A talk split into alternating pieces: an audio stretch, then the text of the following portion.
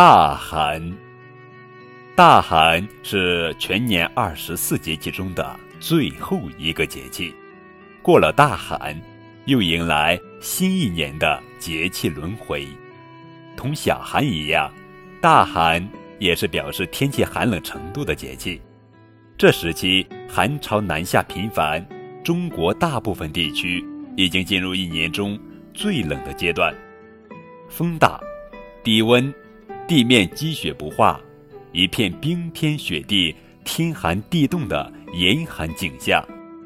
俗话说：“小寒大寒，防风御寒。”这一阶段，我们尤其要注意御寒保暖。此外，小寒、大寒是一年中雨水最少的时段。在农事方面，农民伯伯也会根据各地的不同情况，适时灌溉。帮助越冬作物安全过冬。大寒节气一般有腌制年肉、尾牙祭、祭灶等习俗。接下来，高个子叔叔讲一讲关于大寒的故事。祭拜灶王爷。古时候，一户姓张的人家有俩兄弟，哥哥做泥水匠，弟弟当画师。哥哥的垒造手艺远近闻名，人称张灶王。这个张灶王不仅手艺好，而且热心肠。每逢垒造遇到人家有什么纠纷，他都喜欢上前规劝一番。他一生受人尊敬，整整活了七十岁，在腊月二十三安然离世。哪知一家之主的。张灶王刚去世，张家就乱作一团，几房儿媳妇都吵着要分家。当画师的弟弟虽已年过花甲，但从前只知诗书绘画，从未打理过家事。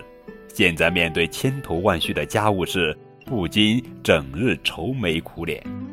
终于有一天，画师想出了一个主意。且说。就在他的哥哥一周年忌日，也就是第二年腊月二十三日这天深夜，他将全家唤醒，大声嚷着：“大哥显灵了！”接着，一家老小迷迷糊糊的被画师带到了厨房。只见黑漆漆的灶壁上，摇曳着的烛光中，若隐若现显出张灶王和他已故妻子的容貌。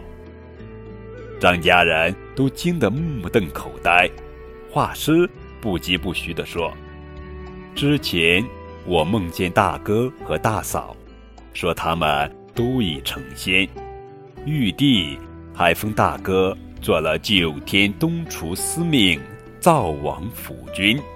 大家平素好吃懒做，妯娌不和，不敬不孝，闹得家神。”都不安宁，这不，大哥因为你们闹分家，非常气恼，准备上天禀告玉帝，年三十晚下界来惩罚你们。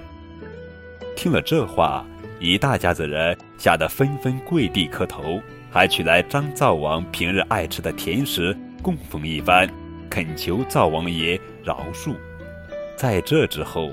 吵吵闹闹的张家一下子又恢复了过去的和睦安宁。至于灶王爷显灵一事，自然是画师一手编造的。他预先在灶台壁上画了灶王爷的样子，不过是想借机吓唬儿女之媳，还张家一个太平。事实证明，他成功了。